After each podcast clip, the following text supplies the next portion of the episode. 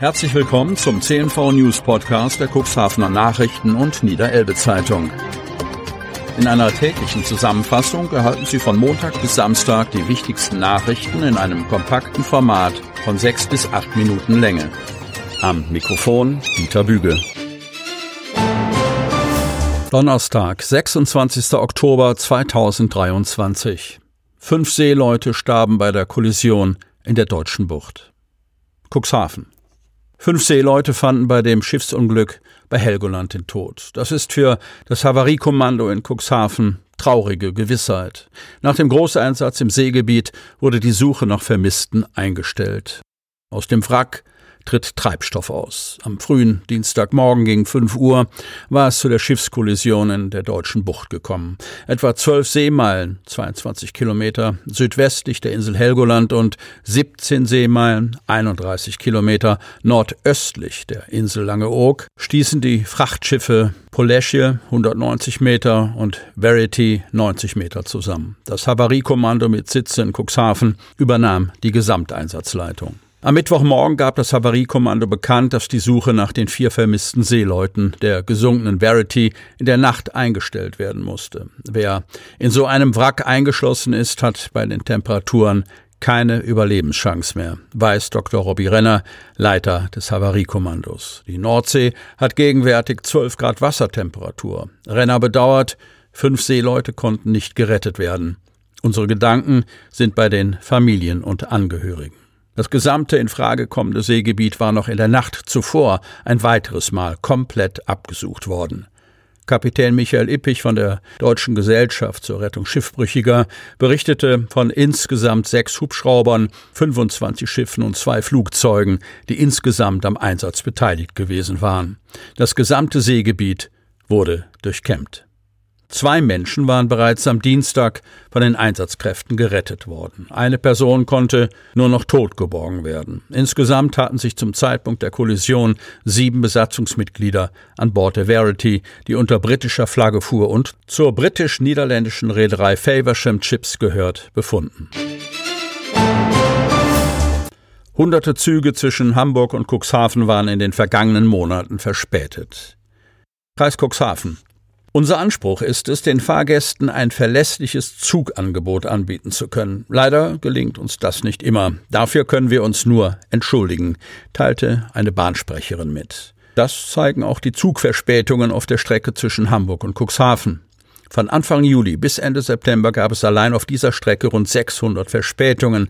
Das teilte uns unser Leser Hans-Peter Dorn mit, der dieses Zahlwerk aus den veröffentlichten Statistiken des Eisenbahnunternehmens gezogen hatte. Wie kann es sein, dass eine ganze Region von einem solch unzuverlässigen ÖPNV im Stich gelassen wird, fragt sich der Otterndorfer. Die Gründe sind vielfältig.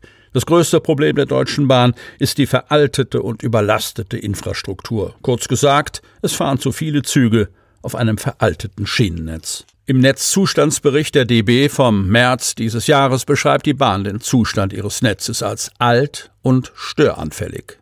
Demnach sind 26 Prozent aller Weichen, 48 Prozent aller Stellwerke und 42 Prozent aller Bahnübergänge in einem schlechten oder ungenügenden Zustand. Die Pünktlichkeit der Bahn unterliegt diversen Einflüssen. Dazu gehören Reparaturen an Zügen, Signalen oder der Strecke, technische Störungen, Defekte an Bahnübergängen und Stellwerken, aber auch witterungsbedingte Störungen sowie Personalausfälle und Polizeieinsätze sorgen immer wieder für eine verspätete Ankunft oder Abfahrt.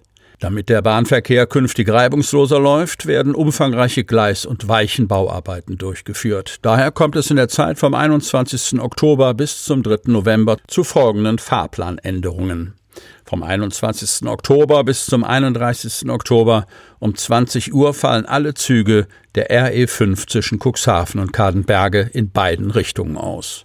Es ist ein Schienenersatzverkehr mit Bussen eingerichtet. Außerdem brauchen vom 31. Oktober bis 3. November alle Züge in Richtung Cuxhaven zwischen Kadenberge und Cuxhaven 20 Minuten länger. Danach verkehren laut Start Unterelbe wieder alle Züge planmäßig, aber nur bis Hamburg-Harburg.